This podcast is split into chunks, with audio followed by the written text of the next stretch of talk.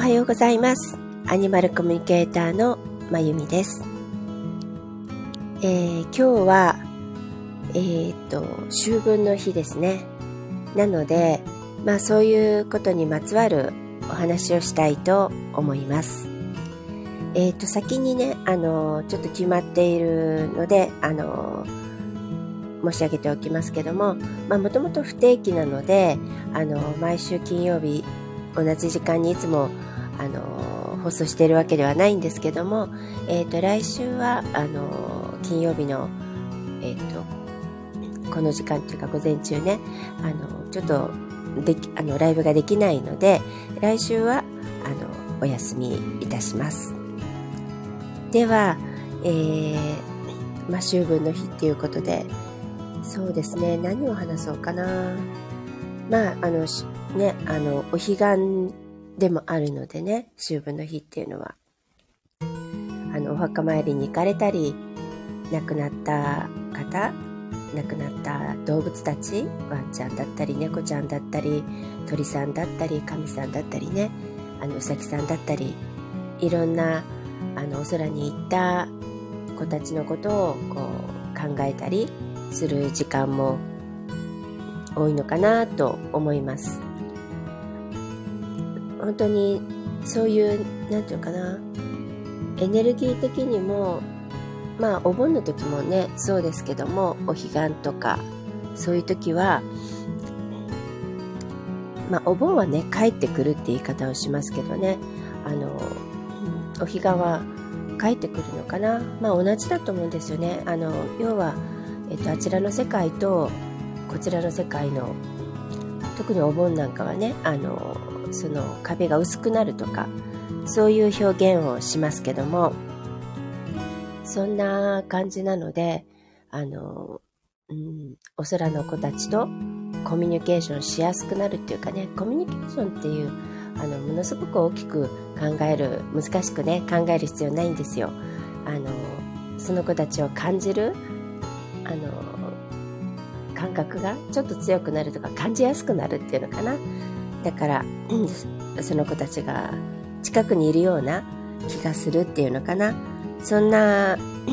日でもあるのかなと思います。だからね聞こえるとか聞こえないとかそういうことは関係なくてあの話しかけてあげたりこう思い出してあげたりすると何かいろんなメッセージが来たりいろんなものを感じられたりねあのするかもしれないのであのなので今日の背景の壁紙もうちのあのお空に行っている、えーっと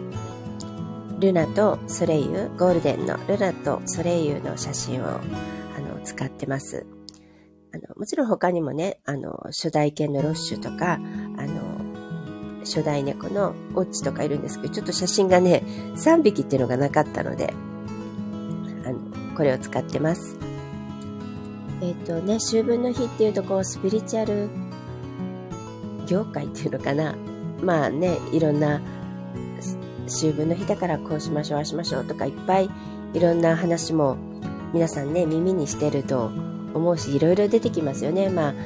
冬至だとか夏至もそうだし、春分ももちろんそうだし、でもこれってね、別に、あの、スピリチュアルという世界のみでね、あの考えられていることではなくてもう昔からあのだって日本にもそういう暦があるくらいねあの要は宇宙全体の、まあ、惑星の配置とかあとあれですよね一番太陽の場所とか傾きが、ね、違ってくるっていうことなのでそれによって、まあ、いろんなあの実際のエネルギー太陽から降り注ぐエネルギーの量とか時間とかそういうものが変わってくるわけだからあのいろんな変化があるっていうのはあのある意味当たり前っていうかねそういう世界なんですね。だからその、まあ、変化だからこういうことをしましょうとか備えましょうとかこれができますよっていうことをさらにそこにまあくっつけているんでしょうけど実際エネルギーが変わるのでやはり何かしら、まあ、良いも悪いもなくてねあの秋分前と後では当然エネルギーが変わってくるしまたそこに冬至を迎えると12月にねそこから先もまた変わってくるしって言って、まあ、日本は四季があるので本当にちょうど4等分されたような形で エネルギーの変化が起きます。でそれとともにもちろん大きなところでは社会も変わってくるしあの個人個人でも何か何かしら変化があったりねするのが、まあ、秋分の日です。なので、まあそういうことをちょっと頭の隅にでもね、あの、置きながら、まあ、なんていうのかな、また新しい何かスタートが始まる。そして、だから、良い悪いってことではないので、起きることすべてを、あ、そういうもの、もんなんだって感じで受け入れるっていうのかな。あ、なおちゃん先生おはようございます。今日は、あれ、秋分の日なので、なおちょ先生もお休みなのかしら？わからないけど、まあ、私なんかはね、あの、あの、今日、あ、祝日なんだって忘れてたくらいなんですよね。あの、フリーなので、あんまりそういう土日とか、こう、そういう感覚がね、平日とか、あの、ぴったり分かれてないので、ちょっと忘れてたくらいなんですけど、あ、お休みなんですね。ね。三、だからまた3連休なんですよね。なんか、お天気がどうか、ちょっと、わから、ちょ、今日は曇りですね。なんか、なんとも言えませんけども、あ、でも、ね、あの、ほとんどの方がきっと祝日でしょうから、まあのんびりした朝を迎えられてるのかなと思います。え、何の話だっけ？ああ、だから秋分の日だからね、まあエネルギーがあの、スピリチュアル的にも、なんていうかな、変わっていくって、あ、そうなんだ、息子さんが、えっ、と、ポニーに乗るんだね。へえ。キャンプがあってね、あの、お馬さんですよね。まあ、あの、お馬さんっていうか、まあ、ポニー、ちっちゃい馬っていうの？ね。いいですね。あの、ね、お子さんとかだと特に、まあ、でも馬ってものすごく感じやすいし、あのものすごく繊細な動物なのであのあなおちゃんも なおちゃん先生も参加したことあるんですねあの馬に乗るだけで感じるものっていっぱいあると思うんですよそれであのね小さいお子さん小さいかどうかちょっと置いといてお子さんだったらね大人よりもさらに敏感だし素直だからなんとなく馬との交流もいろんな意味でね、あの、できるんじゃないかなと思って、素敵ですね。いいですね。私も、あの、ポニー、あ、でもポニーあるかな？どっかの、なんか、観光地かなんかで乗ったことが昔あるような気がします。まあ、馬自体もね、あの、大きな馬の方も何回もありますけども、やはりいいですよね。あの、気持気持ちいいっていうか、まあ、馬だとね、背も高いので本当に気持ちいいんですよね。とっても高いんですよ、目線が。私、あの、まあ、なかなか、私は、あの、馬にちょっと馬鹿にされたりしてた方なので、あれですけど、まあ、馬で思い出しました。あの、象にも、あの、他の国で、あの、タイなんですけどね、乗ったことがあるんですけど、さらに、目線が高くて、あの、正直ちょっと怖いくらいです。あの、本当に高いので。でも、全然また違う世界、あの、何がわかるかっていうと、あ、象はこういう目線で全てのものを見ている、世界を見ているんだなって。だから馬は馬で、そうなんですけど、あの高さで、この目線から世界を見ているんだと思うと、またね、とっても違う、あの、気分になるし、いろんなものが感じられるっていうのかな。そんな感じなんですよね。そうそう、象なんですよ。あの、タイに行っていた時に、あの、これは仕事だったんですけども、だから観光用の象じゃなくて、あの、タイの北部の、あの、奥地にいる象なんですね。あの、村の人がちゃんと管理してるんですけども、あの、そういう象なので、なので、あの、なんていうのかな、観光用のなんかこう、櫓、なんか人がちゃんと座れるように、櫓みたいなこう、こうあの箱みたいなのがちゃんとあって座れるっていう感じではないものだったんですね。だからとても不安定だしあのなんかこう掴むところがないっていう感じであのちょっと怖怖かったですし、まあ、あの象使いのねあの象,、まあ、象使いっていうのかな村の、まあ、子供なんですよね。青年っていうよりももうちょっと子供なんですけどその子があの象の頭の上に乗ってちゃんと象をあの誘導していくっていうかねコントロールしてる感じ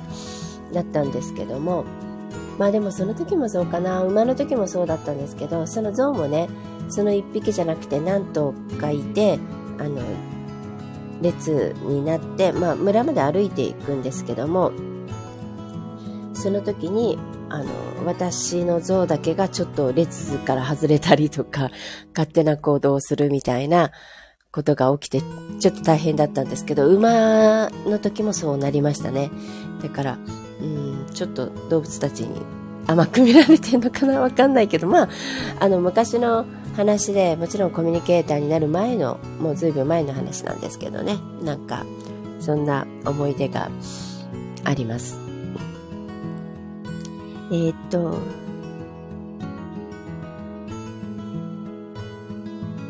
あ観光用のねえっとねまあ観光用の像はねえっとちゃんと乗れるようになっていたりあとまあかなり調教されているのでねあの違うんですけどね。あのそのまあね観光用の像が良いかどうかはまたちょっと良し悪しなんですけどもあのそうではなくてねあの村にいる像だったんですねなのでもちろんそんなに何ていうのかな、まあ、一緒に、えっと、人間と共存しているわけだからもちろん人間にも懐いているけどもあのいわゆる芸ができるわけでもそういう感じのあの像とはちょっと違う感じのあの子たちでした。なので、あの、うん、なかなかそういう、なかなかね、野生の象と実際に、特に、あの、野生とか野生の象と触れ合うことはもうほぼ、保護、なんとかな、アフリカの保護施設に行ったとしても、かなり難しいことなので、あの、なかなかないのでね、まあそれはそれで、あの、うん、貴重な体験だったかなとは思うんですけどね。あのインドなんかに行くとねまたそれは別で普通に道路歩いてたりなんかするらしいですからね。私はそういうゾーンあの、まあ、見たことはないですけどもちろん、なのでねなかなか、まあ、ゾウに会う機会は日本ではね皆無ですからね。あの動物園以外はね。あのとても触れ合うことができたこと自体はあの貴重な体験だったかな。うん、あのすごくあの意志があることがね、まあ、もちろんそれはあのアフリカで出会った野生の象と話した時もそうだったのであの知ってるんですけどあのまさにそれが行動としてもねあのなんていうのかなこう感じられることができたのでびっくりしましたけどね、本当に言うことを聞いてくれなかったです。あの私の言うことも、象使いのその少年の言うことも。で、鼻で笑ってる感じでしたね。なので、まあ、なんていうかな、馬鹿にしてるっていうだけじゃなくて、あの、ある意味信頼してるっていうか、あの、なんていうかな、この人たちはそういう怖いことをしないっていうのが、どっかであったような風に私は感じてます。あの、私が乗せてもらった像じゃないところには少年ではなくてあの大人の人があのかなコントロールしている像もいたのでねやっぱその辺はちょっと違ったのかなって。思います。そうそうそうね。あなおちゃん先生そうだよね。あの小さいうちにいっぱいいろんなことにあの感じて動物もそうだし植物もそうだしいろんなものにあの世界にを感じていくっていうのは本当に大切なことなのでね。あの五感も磨かれるし直感ももちろん磨かれるのでね。すごくだからあのこれ直感を磨くっていうあの一応テーマになってますけどそういうあの自然の生き物と触れ合うこと自体も直感は当然磨かれていきます。であのね実際に触れ合わなくてもそういう動物やあの鳥やたちがねいっぱいいるようなところにただ身を置くだけでもね全然あの私たちの直感っていうのは研ぎ澄まされていくのでねあの感化されていくのでねとても大事だと思います。なのであのそうですねあの大きな動物が人間の言う通りにするって難しい不思議ですよねってあのうん、なおちゃん先生書いてくれてるけど、あの、基本的にああいうところで、あの、言うことを聞いているのはあくまでも、もう、なんていうのかな、なんていうのかな、服従させているだけでなんですね。いろんな、あの、手法はいろいろとして餌かもしれないし、いろんな、あの、ものを使ってっていうことなので、ただ、そうではなくてあのちゃんとコミュニケーションをして意思があるのでどんな大きな動物であろうとそれがライオンであろうとねあの話が通じてそして相手が受け入れたらもちろん言うことを聞いてくれることもあるでも彼らにとってそれが受け入れられるものじゃなくて受け入れたくないってなればノーっていうだけでまあそういう意味では大きくても小さくても関係ないんですよ。だから逆に言うと、小さいっていうことで言うと、虫だってなかなか言うことは聞いてくれませんからね。そうそう。意外とね、虫の方が難しかったりしますよ。あの、まあ虫ともいっぱいお話をしてね、あの、本当にこうして、ああしてって言ったらちゃんと、あの、セミでも、あの、それこそハエだって、何だって聞いてくれますけどねあの彼らにとっても受け入れられるものだったりすればだからね本当に私たちと全て一緒なのでその子が受け入れてくれたら聞いてくれるし聞いてくれないしっていう感じかな。そうそう。だから犬のトレーニングとも一緒なのかななおちゃん先生。あのそうそう。無理やりっていうのはいくらでもできるけど無理やりだと限界がある。そしてお互いの信頼関係を築くのにも限界ができていく。だからこそあの話し合いっていう相手にも意思があるからね。大事っていう意味でコミアニマルコミュニケーションっていうのはそういう意味でとてもあの大切な役割を担っているのかなっても感じてしまいます。でちょっと話がねあのだいぶこう象の方に行ってしまいましたけども、まあ、秋分っていうことなので、まあ、いろんなねエネルギーワークとかやってるあの人たちもいっぱいあの世の中にねいるみたいなので、まあ、そういうのに参加されてもいいしとにかくエネルギーがちょっとここで切り替わるんだっていうことを頭に入れてでそれをもしかして感じてみてもいいかもしれないです。あの昨日と今日でどうだったか。あるいは明日朝起きた時どんな感じがするか。自分自身がなんか感じるものっていうのかな。もちろん天気とかねあの気温とかにもものすごく左右されるからまあね最近ちょっと今日もそうですけどあのこの関東地方はあのなんていうかなちょっと肌寒いのでねそういう意味ではまたあもう夏じゃないんだな秋だなもうすぐ冬が来るのかなっていうものも感じるのでねそういう方に感覚がいっちゃうかもしれないけどでもあの確実にエネルギーは変わっているので感じてみてください。で、まあ、そういう節目の時っていうのはねあの自分の何て言うのかなこれからこうやっていきたいとかこういうふうにことをしたいとかあるいはこういう生き方をしたいとかこういうライフスタイルで生きたいとかいろんなものをこうアファーメーションっていうかコミットメントっていうんですかねあの宣言するのも宣言してあの受け入れるっていうのも自分の中でね落とし込むっていうのかな。それがとてもあの大事になるしそういうことがあのなんとかなエネルギー的にこうそういうことをするのにあの合っているっていうのかな？適切なエネルギーなのでもしそういうことがある方はねあのこの日に今日あのそれを宣言するのもとても良いことかなと思います。そして、まあ、当然ね、えっと、もう秋分に限らず9月に入ってからかなりももちろん気候もそうですけどエネルギー自体はだいぶ変わっているんですよね。だからこの新しくまた変わったエネルギーで、えっと、冬至に向かってバーッと進んでいくと思います。冬至でまた大きく変わるんでしょうけども明らかに変わってきているのであのその流れにあの逆らうとねとても大変なんですよ。逆らってもあのもちろんあのいつかは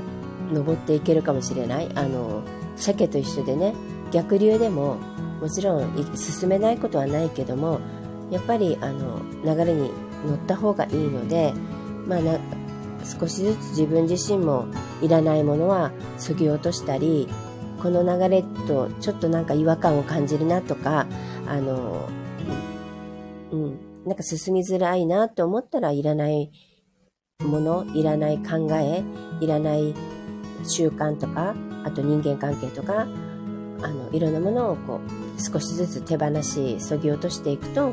あの、身軽になった方が何でもそうだけど、流れに乗るっていうのは、まあ、泳いでるようなもんだからね、あの、身軽な方が当然スムーズに進んでいくので、そういうものを今一度こう点検してみて、あの、進んでいくのもいいのかなって思います。で、なんていうのかな、それから、そうだね。で、世の中もね、まあ今も、ほら、だいぶ、日本もそうだし、世界も、いろんなことが変わってきてますよね。あの、まあ社会情勢とかもそうだし、そう経済状況とかもそうだし、まあいろんなものが新旧交代していくようなあの場面がいっぱいあったりとかでそれがますますねあの見えてくるんではないかってあの思っていますなのでそういう時もあの受け入れ流れに沿っていくわけだからそれに逆らって、ね、あの行く必要はないけどもあのだからある意味受け入れていかなければいけないところはあるんだけど何ていうのかな。そこにあまり一喜一憂しないっていうかあのあのスルーするとか見ないことにするとか無視無視するとかそういうことではなくてねあそういうことが起きているんだ。今こういうふうに変化しているんだ。あこういうこともあるんだ。あとえまさかこうだったんだ。っていうことがあの分かったとしてもじゃあどうしようとか落ち込んだりとかもうあのわたわたしたりあのあたふたしたりするんではなくてあの、ね、変わっていくんだからもう受け入れるしかある意味ないんですよね。だから、ああ、そうなんだ。で、さあそこで私は何をしたいか、何ができるか、どうしようかっていうふうにあの考えていくのがとてもいいってことなんですね。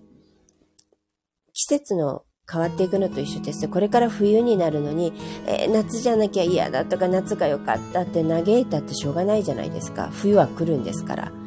だったら、冬に合わせて、ああ、じゃあ洋服を出さなきゃえーと、ちょっと暖房を用意しなきゃとかそういうことなんですよね変わっていくものに逆らってもしょうがないそこでじゃあさらに冬だって夏だって私も夏が大好きなんですけど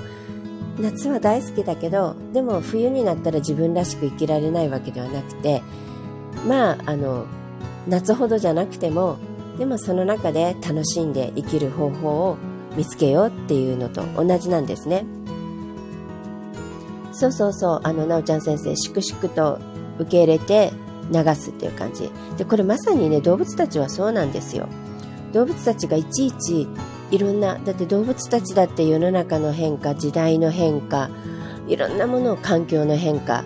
いっぱい常にそういうものを見てきながら、それに遭遇しながら生きてきてると思うんですね。あの、特に野生の動物なんかはそうだし、だけど、あのお家にいる動物だってそうですよね。それにいちいち逆らってる子はいないですしそれを嘆き悲しんだり落ち込んでる子たちだっていないんですよ。そういうものとしてその中でどう生きるかっていうのをもうあのそういう意味では本当にポジティブにその中でできることそれに合ったことでどんどんどんどん彼らは変化してあの何よりも生きる命を全うするってことがとても大事ってことを知っているのでシンプルにね。だから本当に抗うこともなく受け入れている。っていうところも私たちの動物をねあの見習った方がよくてあのえっ、とはい。なんかラブソディさん、ありがとうございます。ちょっと私ついて、こう、あの、チャットについていけてないんですけど、あの、そうそうそう。だから、動物たちのように、とにかく逆らわないで、あの、これから、これからっていうかね、大きく変化していってる時代、まあ去年もそうだしね、あの、コロナとかがあったり、そのね、いろいろ大きくもちろん変化していっている時代であることは確かなんですよ。あの、だから、100年に一度ぐらいの時代が変わっていく時期であるとは言われています。あのね、例えば100年前って言ったらなんか江戸から明治とか、ね、その後に戦争があったりとか、まあ、ものすごく激動だった時代ってあるじゃないですか。だそういうのと似たような、まあ、激動の時代、まあ、だから後で歴史の教科書を振り返るとすごくそのあここで大きく時代が変わったんだな何々時代になりましたみたいなねそういうなんか江戸時代から明治になりましたとかあの縄文時代から弥生になりましたみたいなそんな大きな時代に実は私たちは生きてるんですけども。だけどその大きな変化だけじゃなくてまあ人は細胞だってそうだし変化してない止まっている時はないんですね。あの細胞だって毎日毎日変化しているしあのまあ嬉しいのか悲しいのか完全にねあの年老いていきますよね。だから少しずつ、あの、そういうのも含めて肉体だって変化していっているし、あの、確実にね。だから、変化っていうのはもともとあるもの。そういう中でそれが大きいか小さいかっていうだけの違いなので、変化にこう流れにいつも乗っておくっていうのがこれがね運にうまく乗るっていうのと一緒なんですよ。流れに逆らっていてあの幸運っていうのはないしラッキーっていうのはないんですね。やっぱりね流れに沿うからこそ波に乗るっていう言葉あるじゃないですか。本当に運っていうのは波に乗るんですよ。その時の流れに。だから本当にサーフィンするようにねあの流れをつかむっていうのが大事なのでそれも直感とあの連結してます。やっぱり流れをいち早く感覚であこういう流れなんだってのを感じ取ってそれに合う自分の生き方をだからちょっとずつマイナーチェンジっていうのあの日々のことなのでね大きくシフトチェンジするのではなく日々はちょこっとずつ軌道修正しながらあの乗っていくっていうのがとても大事ででその特にねこう流れに乗る幸運っていうのはあのさっき言ったように身軽ではないとねあの乗りにくいのでもちろんいらないものをどんどん捨てていくっていうのもそうなんだけどあの人ってやっぱりねあのずっと調子がいい人っていうのはいないのであの体調だってそうだしメンタルだってちょっと、ね、やる気がすごいある時とそうじゃない時ってあるじゃないですか。だから、えっと、流れに乗るためにはちょっと落ち込んでるなちょっと疲れてるなと思ったらそのメンテナンスをするっていうのかな。あの休養したりあとちょっと気分があの上がるようなことをする。自分が楽しくなるようなことをしたり喜ぶようなことをしたりすることでこうメンテナンスするとまた流れに乗りやすくなる。そうすると好調になっていくっていうそういうのの繰り返しなんですよね。だからそういうことをしながら常に流れっていうものがあるっていうのを意識してそこにあの乗っていくっていうのかな。で今日は本当に秋分という大きなまた流れに変わる時エネルギーがね。だから、まあ、日々のねあのマイナーチェンジよりはちょっとあのシフトチェンジっていうのかな。そういうものをしないといけないかもしれないけどそういうことを考えて過ごされたらいいのかなと思いますとりあえずねそうそうそう、ま、なおちゃん先生、流れをつかむっていうのは本当にまさに直感なんですよ。だから、あのね、えっと、サーフィンとかしたことある人はわかるかもしれないんだけど、あの、私、サーフィンはね、あのウィン、ウィンドはあるんだけど、ウィンドっていうよりもね、どっちかっていうと波に乗りたいので、あの、ウィンドは風をつかむんだけど、あ、でもだから一緒かな。えっと、私、サーフィンはなくて、ボディーボードしかしたことないんですけど、まあ、同じだと思うんですね。波をつかむっていうので。であの時に、えっと、もう100%良い波に乗ったら何の力もいらなくスーッとあのものすごいスピードで波に乗れるんですね。でその時のそのそれが例えばそこそこの波でももちろん乗れるんです。80%の波でも70%でも。でも100と80では全然その乗り心地とスピードと感触が違うんですね。でそのその感触を感じるのも直感五感だしあとその波を捉える時に自分でわかるんですよ。あ今あ100じゃなかった。ちょっとタイミングが1秒ずれたとか。でずれると100だったものじゃなくて90のものに乗ったりとかね。でその感覚をつかむのに何回も何回もトライするんですよ。こう波が来た時にちょっとジャンプして、あ、これ、あ、ちょっと1秒ずれた、あ、2秒ずれた、あ、このタイミングだっていうのがでもつかめる時があるんですね。で、それ、あ、このタイミングだって感覚でつかめて乗れた時にちゃんと100%の波に乗れるので、その感覚をつかむことと、いわゆる、あの、本当に、あの、生きる時の流れ、それから世の中の流れ、幸運の流れに乗る時の感覚をつかむのもきっと同じです。自分の、あの、感覚で、あ、なんとなくこれじゃないかな、なんかピタッときたっていう感触が分かるくれば分かるんですよ。だから逆に言うと分からない時っていうのはそのピタッとなってないのかもしれないですね。あの99%かもしれないしあの70かもしれないけど本当に100の時ってなんとなく合致したっていうなんか腑に落ちたり合致したりあって思うことが感覚的にふっとあの分かるのでまあ、その感覚をつかみに行くと思ったらいいのかなと思います。で、そのためにも、まあ、直感はね、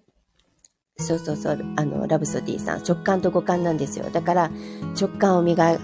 た、磨けば、さらに、あの、動物の声が聞こえるだけじゃなくてね、アニマルコミュニケーションに役に立つだけじゃなくて、あの、そういう波にも乗りやすくなる。で、直感を磨くには、もちろん五感が全然五感が磨かれてなくて直感だけ磨くってことはまあはっきり言ってないんですよだから五感も研ぎ澄まされていく中で直感も磨かれていくだから自分の感覚をとっても大事にした方がいいんですよね。その例えば触っているものを何か触っている時に自分がどう感じているか。でそれこそ心地よいっていうものをかん、ね、あの食感としてあると思うのであの手触りのいいものを身の回りに置くとそういうのも余計あの磨かれていくしあのじそれは人それぞれなんですね。自分が気持ちいいと思うもの。でその食感を確かめるってこともあの五感を磨く一つですよね。あのあこれは気持ち悪いんだ。あこれは気持ちいいんだ。でそれはあの全ての聴覚でもそうですよね。耳障りがする音自分が心地よいと思うとそれから何て言うかな視覚だってそうですね。あの視覚的に気持ちいいものももちろん目にいいものもそうだしあと味もそうですよね味覚もそう味覚をなんか味覚がなくなるっていうのはすごく大変なことでやっぱりここも本当に鋭くしておかないとあの特に味覚っていうのは何で大事かっていうとあの動物たちはものすごく敏感です。でなんでかっていうと自分のあの命に関わるサバイバル本能につながってるんですね。で動物たちはこれは、まあ、もちろん嗅覚でも嗅覚も同じです。あのね、野生だと考えるとこれが食べていいもの食べてはいけないもの腐っているものそうじゃないもの。そういうものを味覚や、えー、嗅覚とかであの感じ取るんですよ。だからここが発達しているっていうのはとても大事で人間だってやっぱりね食べた時にあなんかこれ腐ってるって腐ってれば分かりますよね、まあ、最近そんなことはねあの現代はないんでしょうけど、まあ、でも途上国に私はアフリカもそうだけど行ってたら結構あるのでね、そういう時はもう食べないっていう、ね、吐き出しちゃうっていうのがあの命にとっては大事だからあのそういうところをまあ、とても大事だしでそれが腐ってるってものだけじゃなくて多分ね体に良くないものだったら自分の舌がうんなんか美味しくないとか違和感感じるとかねっていうのもあると思うんです。だからいわゆる科学的なもの添加物とかもそうだけどだから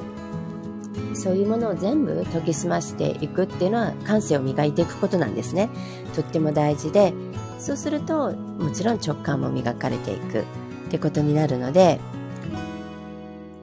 あのそう、あのね、ラブソーディーさん、蓋してしまってるんですね。あの、蓋、もう今、この瞬間で大丈夫なので開けましょう。開ければいいので。そうそうそう。あの、別に自分はね、ほら、私は、あの、鈍感なんですとか、あんまり、こう、五感も使ってない直感もあまりって、あの別にそんなこと気にする必要なくて、あの、あ、鈍感だなって思ったら、使えばいいだけなんですよ。だから、で、意識するだけでいいんです。あ、なんか、普通に何気なくも、例えば水を飲んでたとしても、あの、あ、こういうとも大事なんだなって思ったら、飲む時に一瞬、あ、美味しいかな、美味しくないかなとか、あの、私の舌は何を感じるかなって思えばいいだけなので、うん。もう開けるって決めたら開きますので、何でもそうなんです。糸が一番、宇宙の中で糸に勝るものはないので、自分が、あの、なんていうのかな、こうするって決めたらそうなるので、特に自分のことだからね、なるので、あの、開ければいいので、で、そこをちょっと意識して、で、あの、磨かなきゃとか思うんじゃなくて、五感も直感もそうなんですけど、味合うんですよ。せっかくあるんだから感覚を味わっていく。だから、味覚も味合う。味合えば味合うほど、えっと、磨かれていく。だから、えっと、聴覚だってそうです。あの、今まで雑音だと思っていたものだって耳を澄ませば聞こえるものもね、虫の声だってそうだし、風の音だってそうなんですよ。そういうことを、に、あの、意識をすれば、そこが開いていくっていう感じなので、で、視覚なんかそうなんです。私たちって、あの、実は見たいものしか見てないって言うんですよ。だから、だからそれぞれ見るものが、存在しているものは同じだったとしても、人によって見るものが違う。だから世界が違って見えるっていうのはそういうとこにつながるんですけどね。で、見たくないものは見ていない。で、ありますよね。実際だから目の前にあるのに一生懸命探すことってあるじゃないですか。ないないないって。それは見えてないんじゃなくて見てないんですよね。だから、もう視覚なんてのはまさにそうです。自分の意識次第なので、で、意識を変えると、あ、実はこんなものがあったんだとか、あ、世の中こういうもの存在してたんだって知らな、知らなかったんじゃなくて自分が見てなかったんだなって思うと、本当にそういう意味では世界も広がっていくのでね、そういう感覚で全部意識して、あの、見ていくといいなと思います。そうそう、よくあるよね。その、蓋が見当たらないと思ったらすぐそこにあるって。そうなんですよ。そうそうそう。ね。本当に人によって見るものが違うから、だからそこが価値観、ね、価値観の違いっていうのかな？にもつながっていったり、同じ世界に生きているので、生きているのに、全く、え、とても同じ世界にいるとは思えないっていうぐらい、あの、捉えてるものが違ってくるっていうのはそういうことでもあるからね。あの、みんな一緒じゃなきゃいけないわけではないけど、ただ、あの、個人個人の感覚で言うと、実はあるものがいっぱいあるのに、いわゆる見落としてるってことなんですね。だからあ自分の人生にはこれが足りない自分の世界にはこれがないと思っているけども実は全部あったってのがあの宇宙の法則でもあるんです見えてないだけ気づいてないだけ自分の人生にあの招き入れてないだけっていうものがたくさんあるのでなのでまああのそこも、えっと、意識して視覚も意識してあの生きていくとまた世界がすごく広がっていくのでそんなことも意識してあの直感を磨くっていうのはそういうことなんですね。まあもちろんね直感を磨くためのワークとかいっぱいあります。瞑想だってあるしね。だけどちょっとそういうことにまず五感に意識を持っていってでその後そのね直感、まあ、第六感でもあるしねその直感も意識するだから自分のちょっとふっと思ったこととかはあこれ直感なんだ直感なんだと思ってあのふっと思って軽く入ってきたものは全部直感なのでねあなんか私ないと思ってたけど結構あるじゃんって思えばいいしだからあの何て言うかな。そうそうそう直感をね磨くっていうのは割と日常で簡単に普段の生き方の中でできることなのでえっ、となおちゃん先生なんだろう。えっ、とあ企業コンサルタントされてるのねラブソディさん。あの初めましてですけどもよろしくお願いいたします。うんああ保護犬さんとねいっぱい暮らしていらっしゃるのね。うん。ねそうそうそう。保護犬さんもねあのねまあこのなんていうかな。ワンまあワンちゃんとか猫ちゃんたちのことをどうしていくかってもうものすごく大きな私たちの問題。あのいわゆる人類の問題なんだけどね。あのもうえっとね私のかんあの私も保護犬のあのいっぱい知り合いの方いらっしゃるんですね。そのシェルターの方もそうだしえっと活動。で私自身はその啓蒙活動っていう方であの何かなそういう保護保護犬とか殺処分とかそういうのを啓蒙しているあの社団法人の一応お手伝いもしているしあとそれとは別にあの、ね、知り合いでいっぱいされている方とかあとクライアントさんの中にもいらっしゃるしあのまた保護犬は保護犬のねあのアニマルコミュニケーションとしてもねいっぱいあのなんかな関わりがあるっていうかねあの特にねあの迷子捜索の中でものすごく保護犬と保護猫さんには関わったのであのそういう意味ではあの、ね、あのすごくご縁があるんですけどもあの、ねまあ、最終的にはこういう子たちがねあの保護しなしなければいけない子たちがあのいなくなってくる世界になればいいっていうことなのでねあの、まあ、そこに向かうためには、あ、よろしくお願いいたします、ラブソディさん。え、っとね、実はね、あの、全部一緒なんですよ。すべてが人類の問題で、で、例えば、あの、じゃあ殺処分、あの、保護犬、保護猫の問題をどうするかっていうのを、あの、考えたときに、一個の事柄だけを解決していけばいいってことないですよね。ものすごくいろんなものが絡んでますよね。だからもちろんそういう業者の人もそうだし、あの、飼う側の人間もそうだ。私たちの意識っていうのかな、価値観も絡んでいる。それからその国の文化や宗教すら絡んでいるしっていう形で、いろんなものが絡んで複雑ですよね。で、それは全てそうなんです。だから、このことだけじゃなくて、じゃあ、別の問題です。あの私ちょっとアフリカのねあのやっぱりアフリカになってくるといろんな野生動物の保護っていうのがいっぱいあるんですよ。あの密猟から守ったり。でライオンの保護の方のをやっているお友達がいてあのそこのあのちょっとあのお手お手伝いっていうかね協力とかさせていただいてますけどもあのそこはそこのまた社会の問題。でこういう動物だけじゃなくてじゃあ、えっと、まあ、あの、ちょっと話が大きくなりますけど、例えばどこかで戦争が起きている。その問題もそうだし、えっと、経済の問題だったり、それからいじ、ね、例えば社会でいういじめの問題だったり、あと、人種の問題だったり、すべてが同じなんですよ。だから人類が抱えているあの同じ私たちの全ての生き方社会の在り方それから意識の在り方の表れで動物の問題として出てきていたり戦争という問題で出てきていたり人種っていう問題だったり経済だったり貧困だってそうです。それぞれ形が違うところで出てきているだけで大きくはそれを全部解決でそれは全てが複雑に絡み合ってるんですね。なので、そこを本当に根本的に変えていく、あの、本当に解決するには、やっぱり私たち人類が考え方、生き方、ライフスタイル全てを変えていかない限りには、多分どっか一個の蛇口を変えたり、どっかを解決しても、またそれが次から出てくるみたいなことを繰り返すんですね。なので、そこを大きく変えていかなきゃいけない。で、実はそういう大きなことを変えていく時期が今ってことなんですよ。だから時代が大きく変わっているっていうのはまさにそこなんです。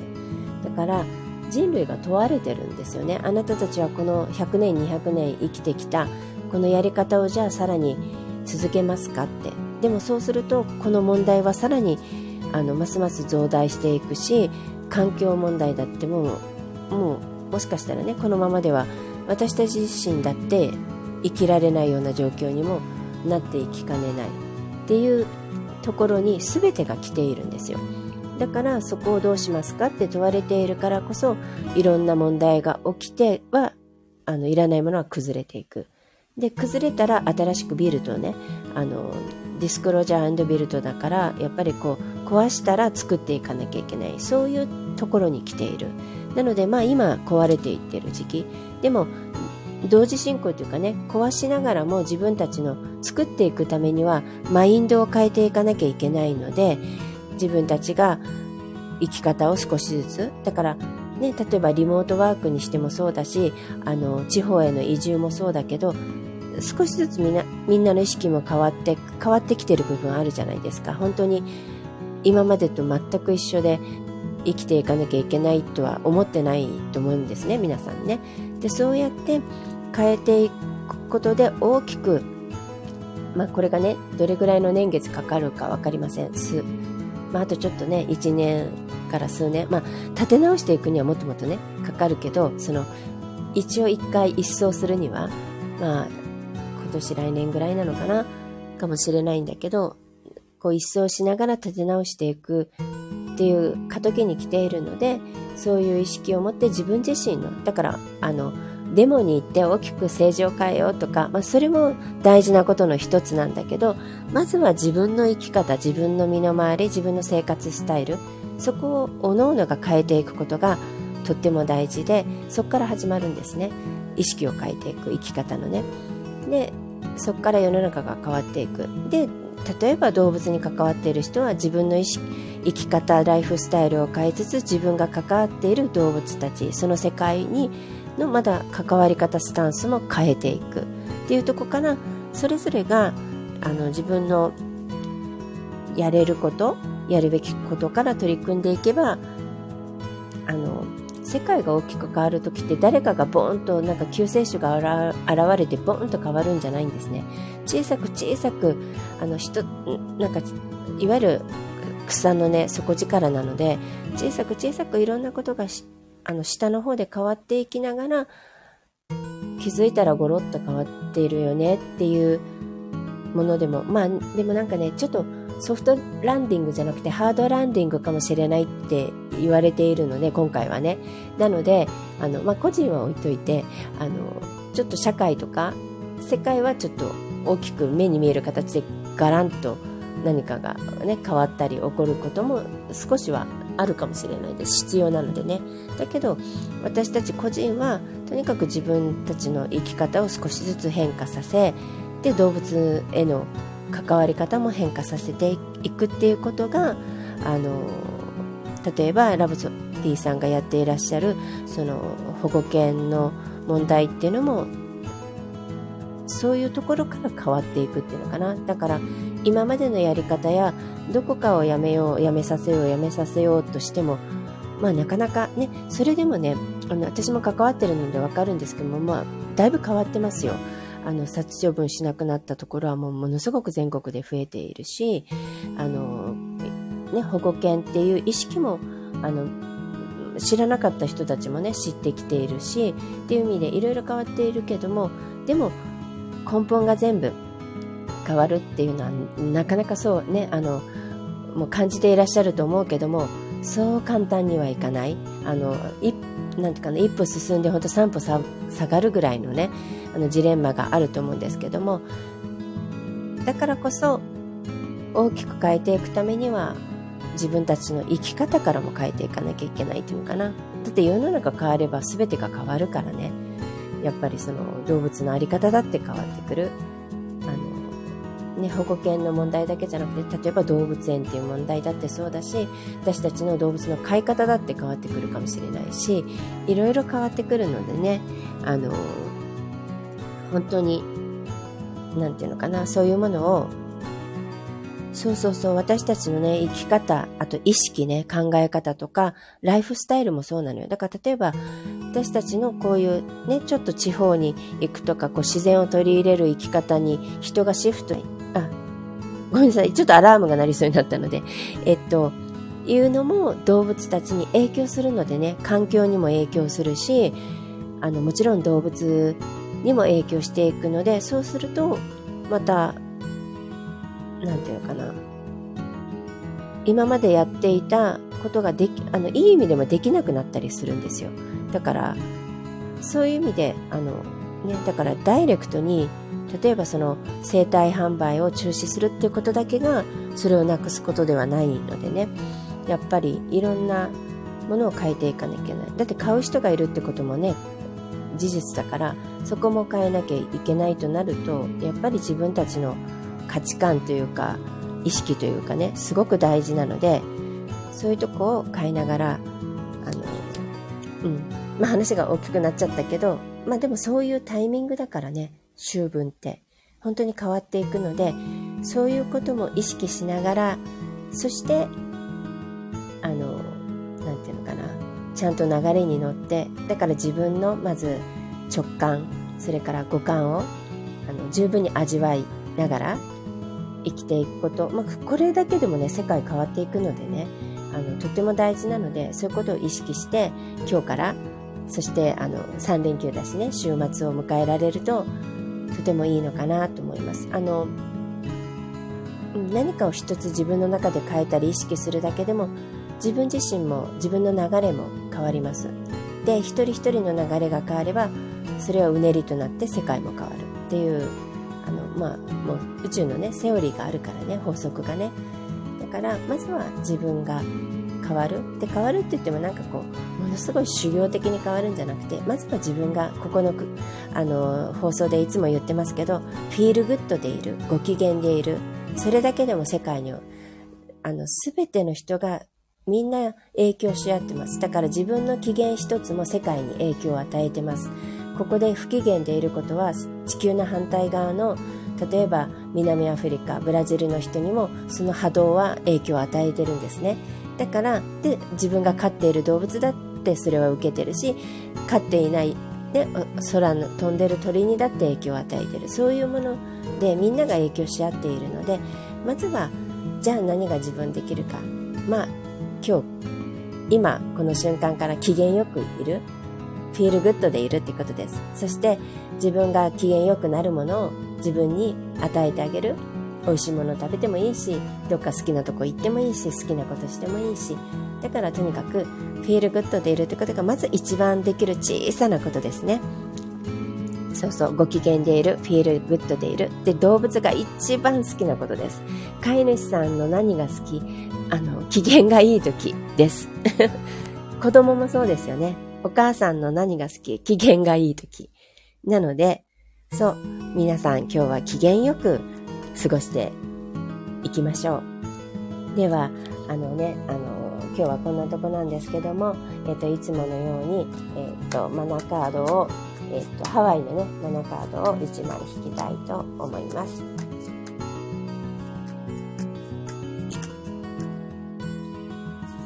おー、すごいのが出た。21万のラマクっていうカードなんですけど、何かというと、勝利です。えーと、松明を持ったハワイの男の人が立っているんですけども、えー、えー、と、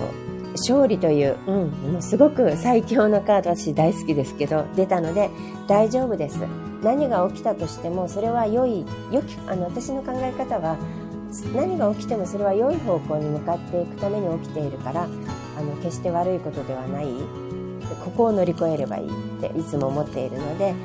本当に私たちはその、うん、勝利の方向に向かってるんですよいい世界を作るためのね方向に向かっているのであのそういうつもりであのまあで今日のカードでもあるのでねそういう感覚であのこの週末も過ごされたらいいかなと思います。では、えーと、今日も最後までお聴きあのいただきありがとうございました。では皆さん良い週末をお過ごしください。